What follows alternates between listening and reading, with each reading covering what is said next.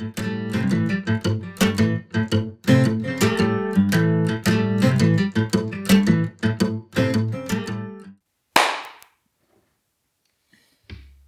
вечер, дамы и господа. И у нас типа ребрендинг.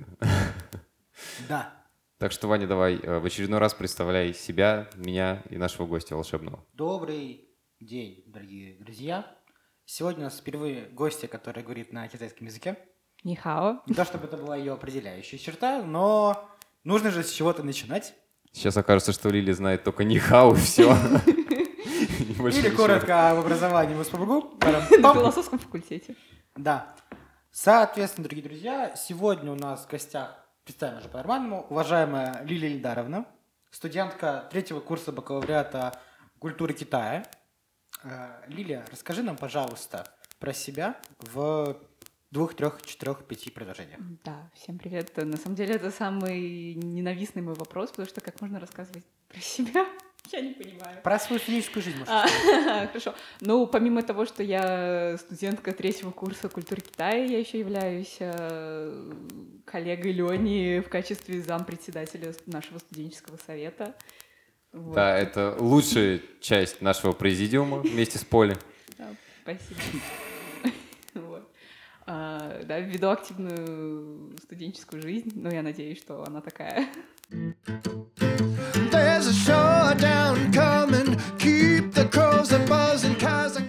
Ты учишься на культурологии. Что вообще изучают на культурологии? О чем это? А, очевидно, что на культурологии изучают э, культуру, но здесь, наверное, стоит сказать, что э, у нас замечательные программы в СПБГУ в том плане, что это не просто какие-то теоретические курсы о теории культуры, там искусства э, или прочих всяких э, разных вещах, которые так или иначе связаны с нашим обществом. Это максимально прикладные знания, и поэтому на культурологии мы изучаем, соответственно, язык региона, который мы изучаем, культуру региона, и поэтому мы можем коммуницировать с представителями этих э, регионов э, максимально полноценно. То есть, когда тебе нужно сказать что-нибудь на Алиэкспрессе, ты понимаешь, что кроется под золотой Йорш стул э, BMW, и можешь это расшифровать на русский язык. Да, конечно. Ты просто выключаешь автоперевод, и все становится понятным. Хорошо, мы поняли. Самый любимый вопрос у всех, кто, в принципе, встречается с кем-либо с э, Института философии. Куда дальше? А, В магистратуру, А потом? в аспирантуру.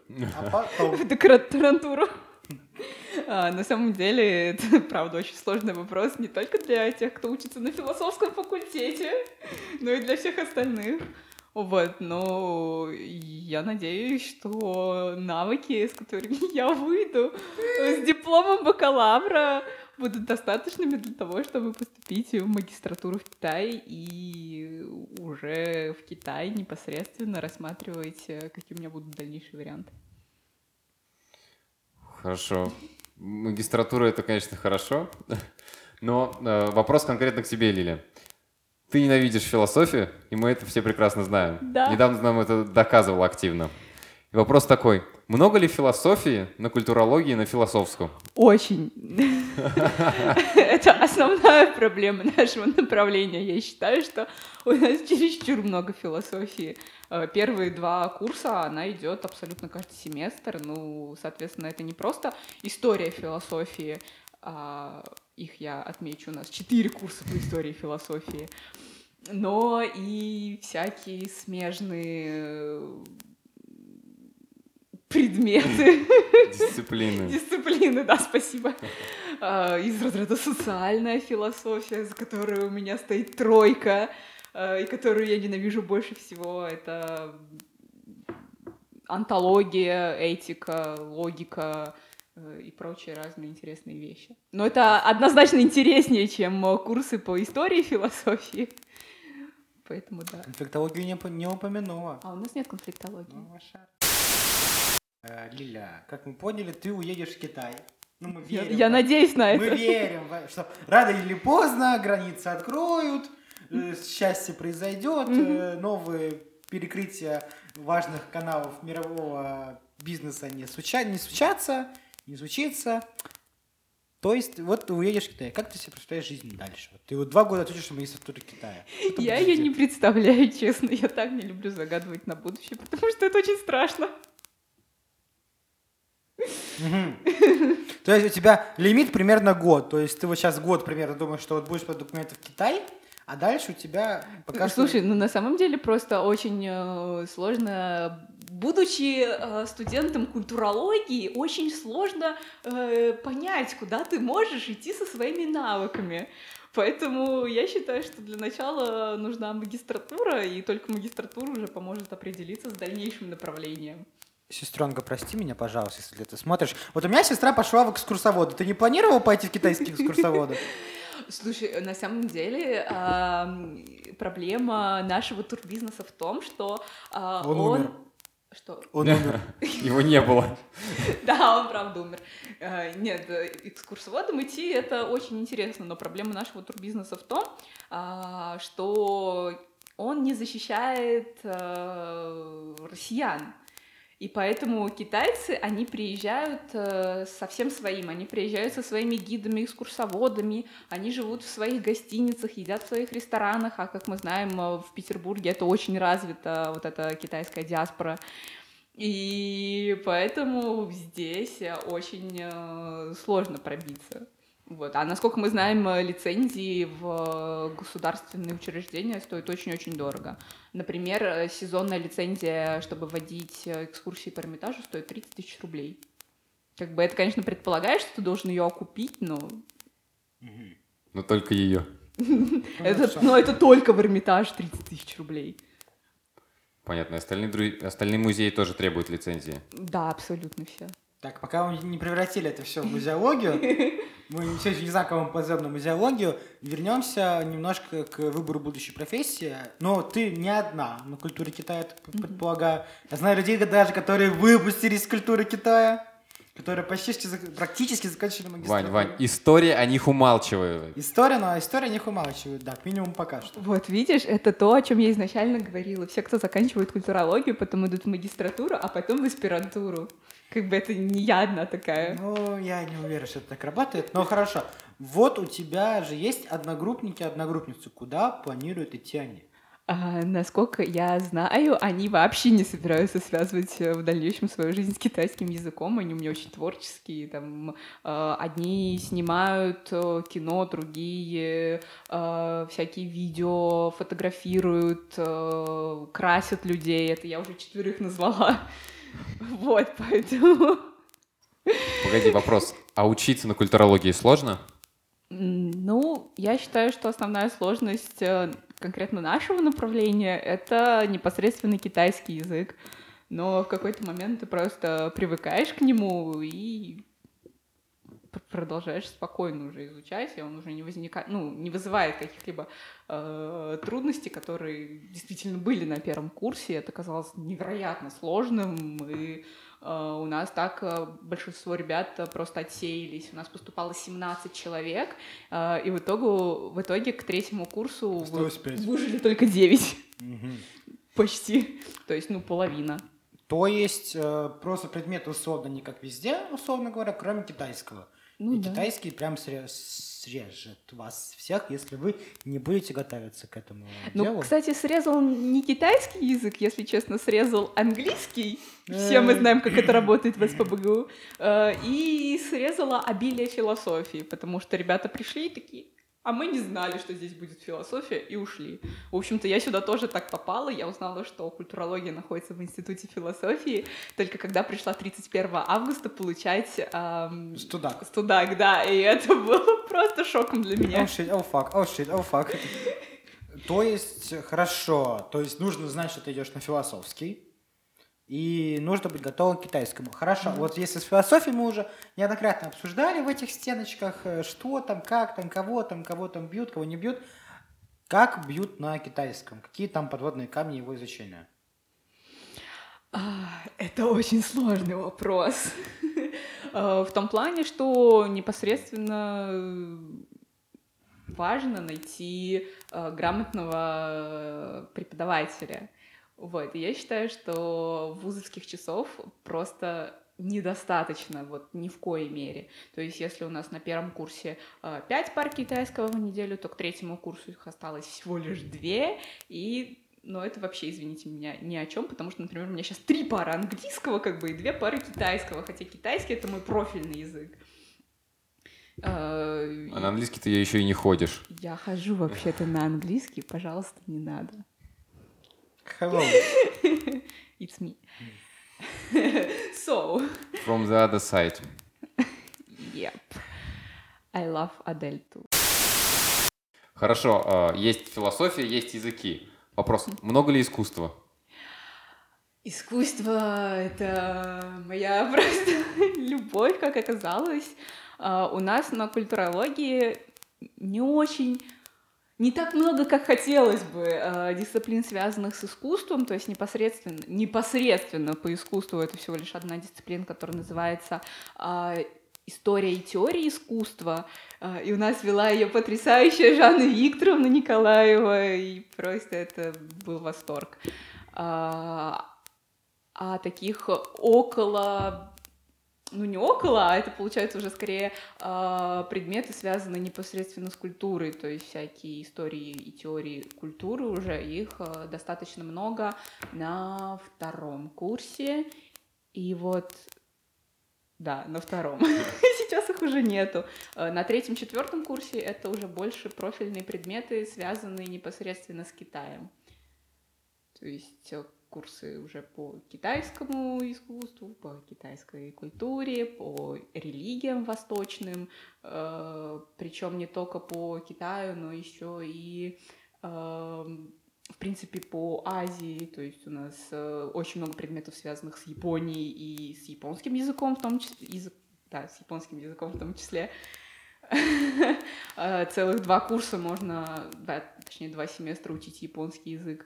Э, Можно выбирать элективы, которые связаны с арабо-мусульманским миром, и есть непосредственно курсы по арабо-мусульманской культуре э, и прочим разным интересным вещам.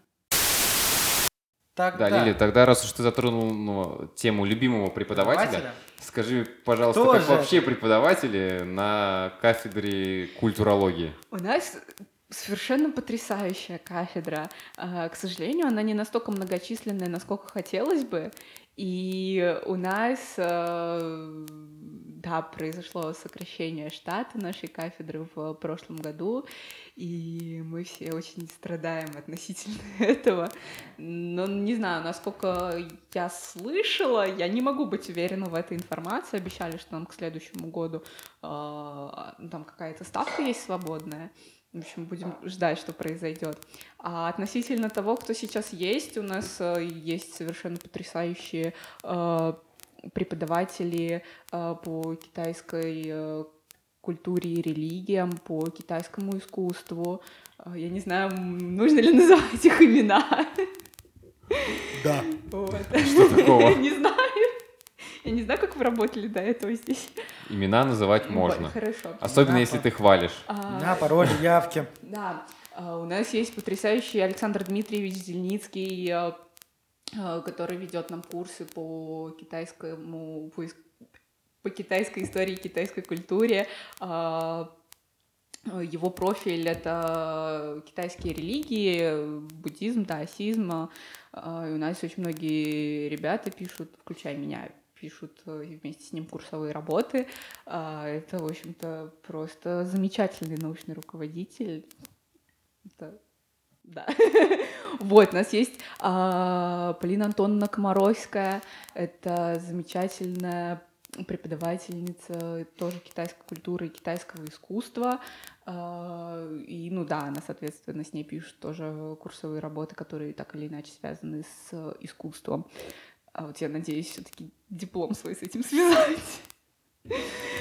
А, У нас э, есть, как я уже сказала, преподаватели, которые связаны не с Китаем, а с, э, в принципе, с Азией. Это у нас э, японист Анна Дмитриевна Бертова.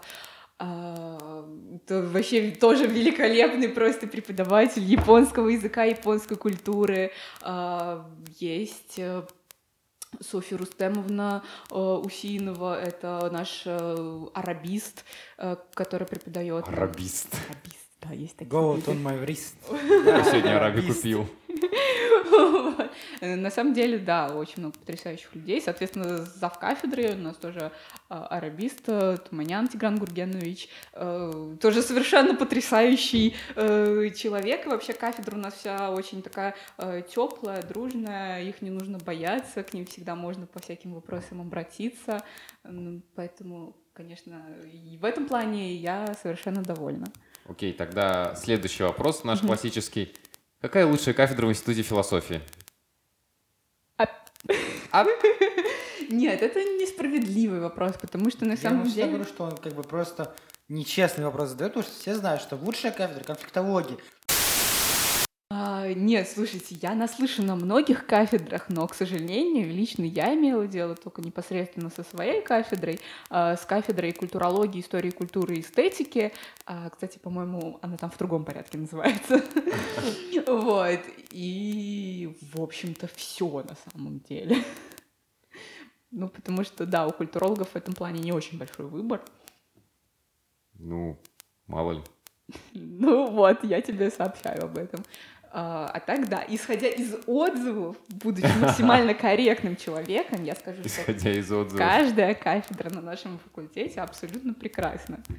И в этом плане, на самом деле, как бы сильно я не любила философию, в принципе, э, я признаю, что наш философский факультет в плане а, людей, в плане преподавателей, в плане студентов, это еще что-то совершенно э, невероятное и потрясающее.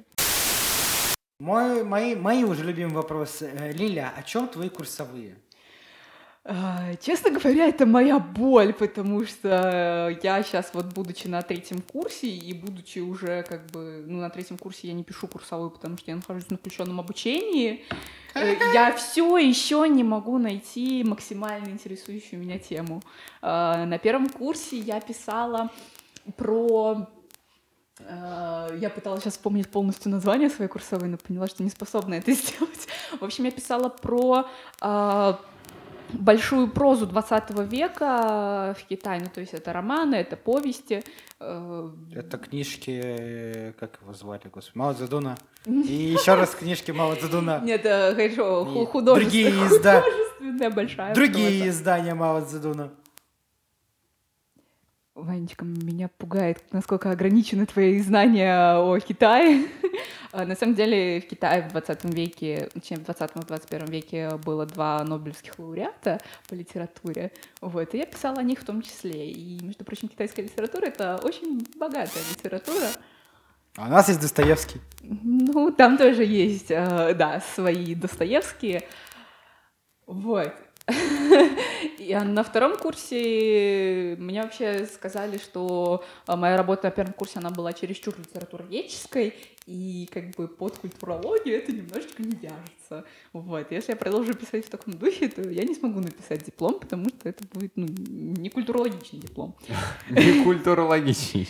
Вот, что мне, в общем, да, с такими темами идти на Вестфак. Ну, Я погрустила, выбрала другую тему с э, вообще с грехом пополам. Я сначала хотела писать про э, этнические конфликты в Китае. Э, мне сказали, чтобы я... не- Конфликтология. Да, конфликтология, вали на пошутить другую. Это культура тоже, потому что конфликты-то не этнические. Мне сказали, чтобы я не смела этого делать, потому что... Что-то вы не понимаете культуру Китая. Так понимаю, в Китае нет конфликтов.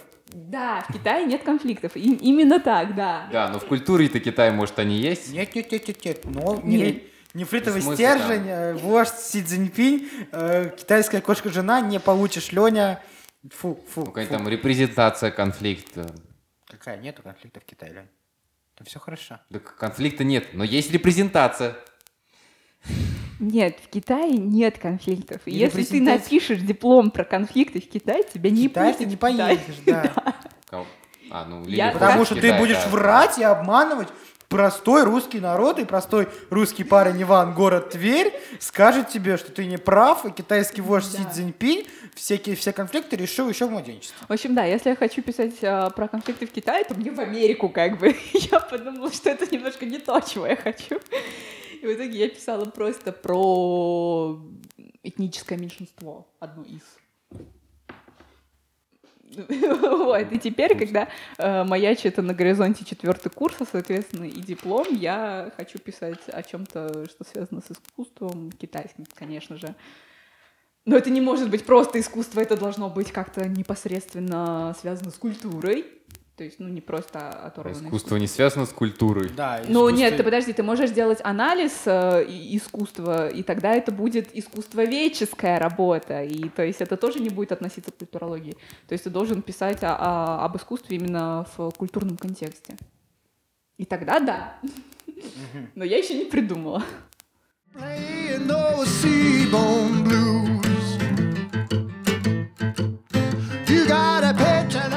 Лиля, мы знаем, что в этом году, волшебном 2020, ты попала на включенное обучение. В 2019 еще это было. А, еще в 2019. Да. Извини. Что такое включенное обучение? Как оно тебе? Включенное обучение — это самое лучшее, что может случиться с вами в ВУЗе. Но только не если это включенное Но только не обучение в СПбГУ. выпадает на пандемию. Да. А, Основной плюс вообще а, культурологии Китая в том, что Китай имеет огромнейшее количество государственных стипендий, а, и вы можете просто с легкостью, вот прям вот реально с легкостью попасть а, на полноценное обучение в Китае, а, полностью оплачиваемое, и стипендия у вас будет а, такая, что вам будет хватать на жизнь. То есть не как, а, извините меня, в СПбГУ э, стипендия 2000 рублей, а полноценная стипендия, на которой можно жить месяц. Вот, и все было бы прекрасно, да, и была бы я сейчас э, в Китае, обучаясь на подобной программе, ну да, на подобной программе целый год, э, имея стипендию, но, к сожалению, Что-то пошло не так. А, В чем суть включенного обучения?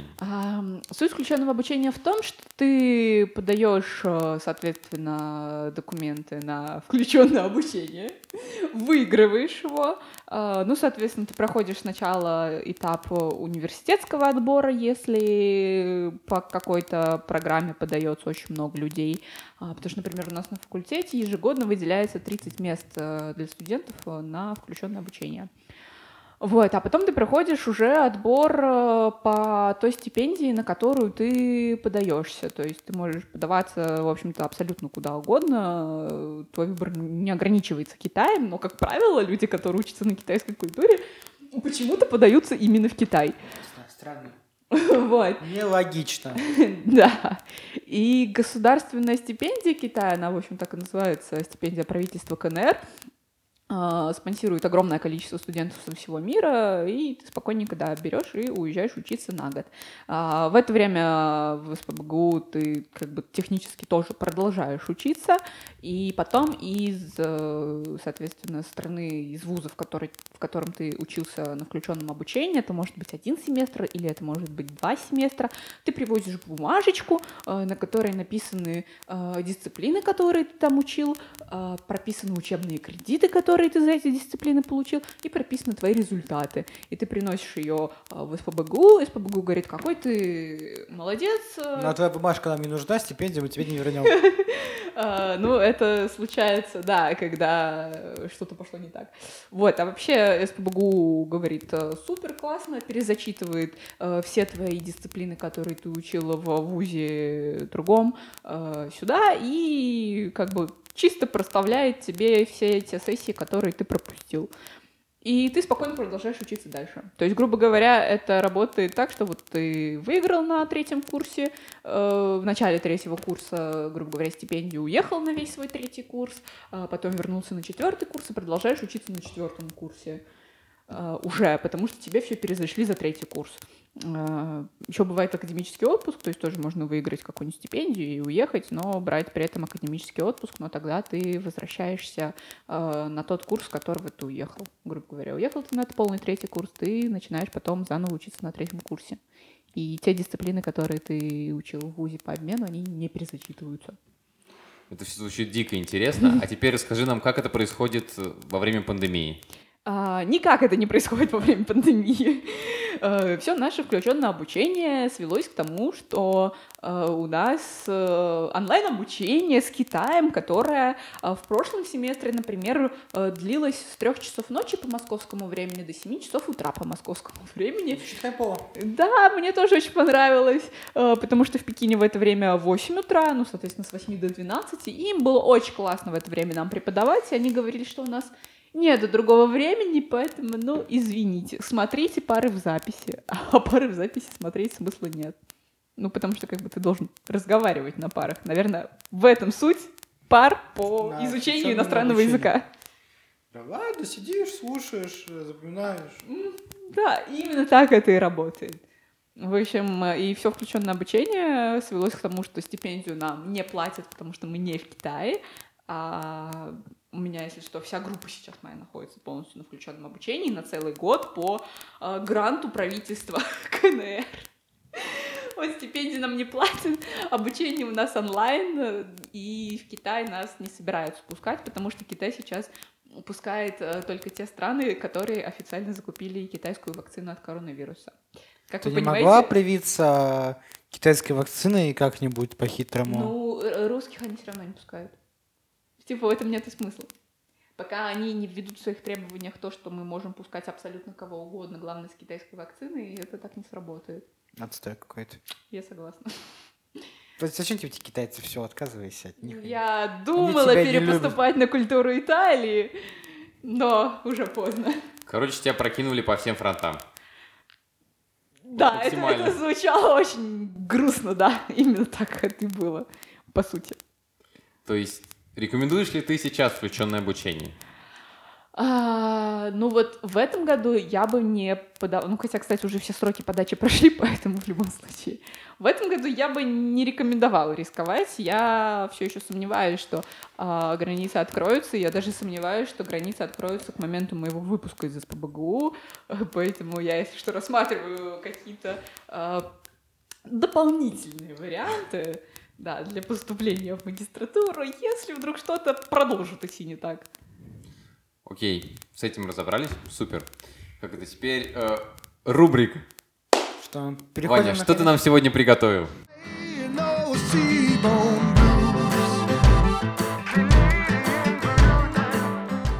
Хорошо. Вы идете э, по лесу, хорошим вечерочком. Тут вы поднимаете свой взгляд, и к вам спускается Иисус Христос. Или Аллах. Или еще другая божественная сущность. И вы Вань, понимаете... вот можно прерву? Фига ты сравнил Иисуса Христуса и Аллаха. Реально. Ты Ну, совсем, божественная ли? сущность. А, ну, ну, давай хорошо. Иисус Христос и пророка Мухаммеда. Окей. Отлично. Вы никогда не видели, естественно, ни одного изображения пророка Мухаммеда. И, ну, Аллаха тоже не видели. Ну, в общем, вы примерно понимаете, что это, скорее всего, он.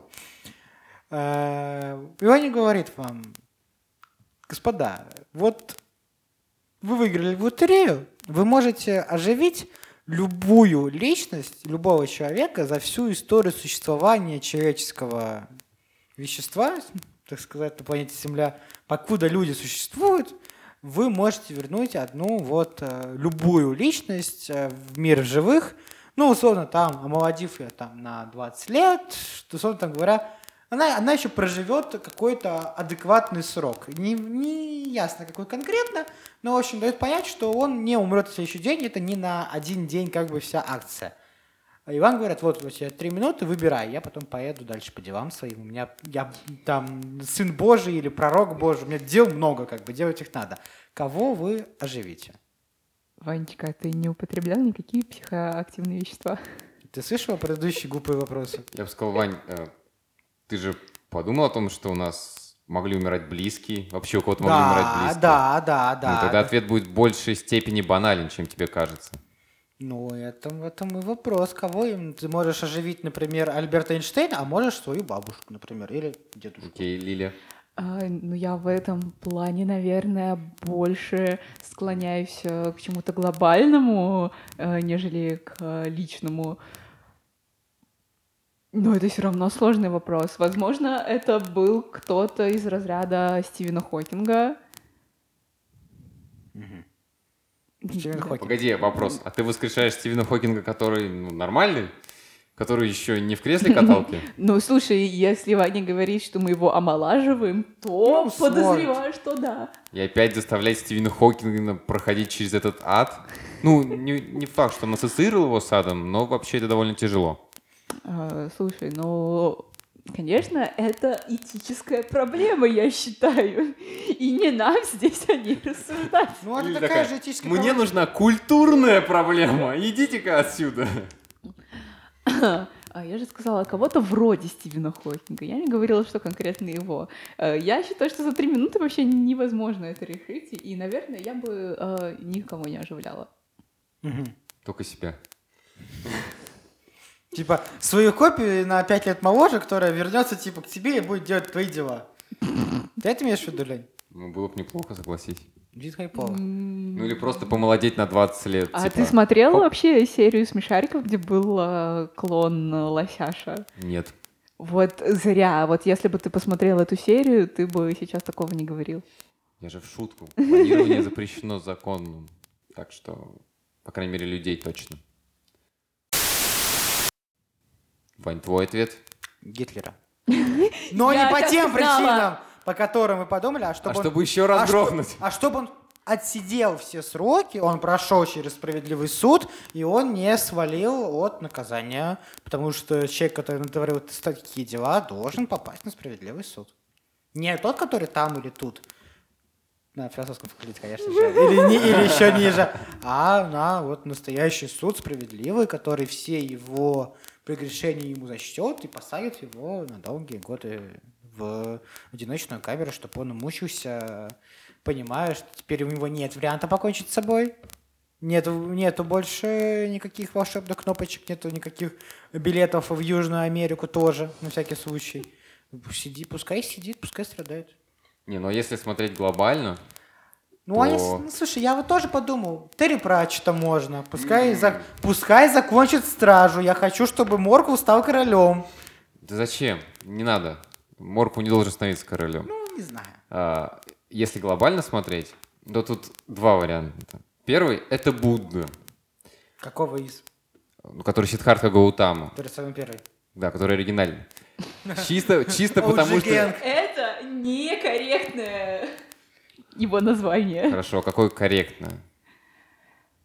Это сложный вопрос. Гаутама. Нет, ну, нет, ну точно не а, оригинальный, как бы. Ну, а, я... Лучше а. Погоди, ты имеешь в виду, вот- что я имя употребил не Нет, то, что ты назвал я- его оригинальным. Ну, что я как бы они все условно. оригинальные. Ну, я условно оригинальный.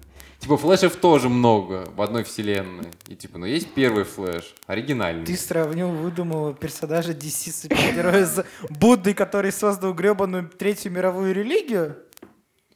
Вань, Технически вообще это была Первая мировая религия. Да. да. По-моему, третья по популярно по числу По популярности, да. Да. Третья популярность. Да, а что? Ничего, абсолютно ничего. Так вот, идея такая. Ну, Будда же, типа, просветленный, да, и Сидхарта тоже просветленный, а я его возьму и вытащу назад, чтобы ему было ему такой, типа, Чем, оп, чем чувак, ключами? И он такой, типа, чел, чё, ты ты... чё, я столько лет приходил к этому. Технически ты не можешь воскресить Будду, потому что он все, совсем. Ну, типа, он вышел из круга реинкарнации. Но он вышел. А такой, А я его запихнул подъё- и подкалываешь. Оп, Чел, давай респаун, давай по новой. Правила игры изменились. Нет, я- я- я- Если мы исходим из концепции буддизма, ты не можешь его вытащить, потому что его уже просто нету. Ну, так я же не в концепции буддизма. А Будда в концепции буддизма. А прилетел ты Иисус Христос? Да, прилетел. А как, как Иисус Христос, по-твоему, залезет в буддизм? я не знаю. А если воскресить Христа? А Погоди, здесь же речь о том, что буддизм может быть условно... Ну, это же все равно мировоззрение, так или иначе. И оно как бы отражает некую объективную реальность. И мировоззрение может соответствовать реальному положению дел, а может не соответствовать. Так вот, Ваня рассматривает случай, когда он не соответствует. Ну, потому что ко мне никакой Иисус Христос, с моей точки зрения, прилететь не может. Поэтому, в принципе, весь этот вопрос не имеет смысла. Но мы рассматриваем в данном случае внутри системы, что вот истинная система вот это. Вот. А второй вариант Черчилля. Потому что Ну, согласитесь, интересно же. Прикольный чел. Ну, не просто прикольный чел, а интересно поизучать, как человек может бухать, жуть сколько, как каждый И день, управлять страной. курить по 10 сигар и прожить почти 90 лет, по-моему. Слушай, я бы, наверное, Платона или Аристотеля еще добавил. Если мы убираем, типа, Гитлера, чтобы... А, ну ты типа такой, Иисус, погоди, погоди. Знаешь, кого круче всего было бы воскресить? Иисуса.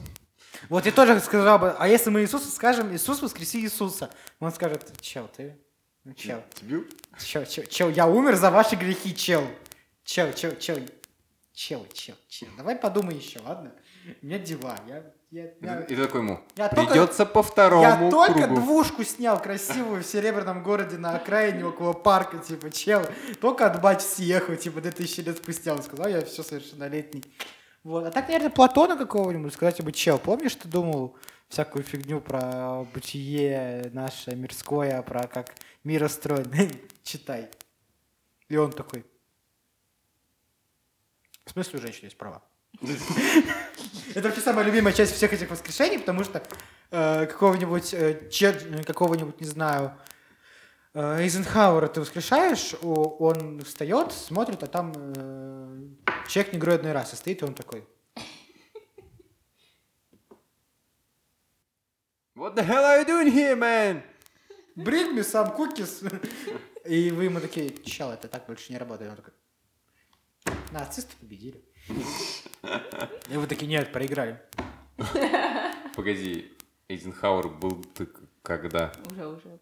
После, Я не помню. После кого? после нацистов. После Рузвельта, да. Че за фигню ты спорол, чувак? Не важно, не важно. Я не вспомню, кто у нас был погибшим президентом Америки в 44-м или 45-м. Э, Ри- э, Рузвельт, по-моему. да. Рузвельт был Да, президентом. в В коляске 44-м, а в 45-м стал Эйзенхауэр. Я забыл, кто, забыл, как э, звали того, кто был до Эйзенхауэра. Кого вспомню, того вспомню. Все. Так, а Рузвельт ты че? Еще, о, все, Рузвельт, мы Ладно, договорились. всё. Он воскрешает Рузвельта.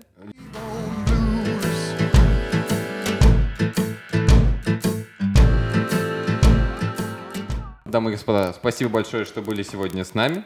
Не знаю, как вы нас терпите. Ну, Ванев, я имею в виду.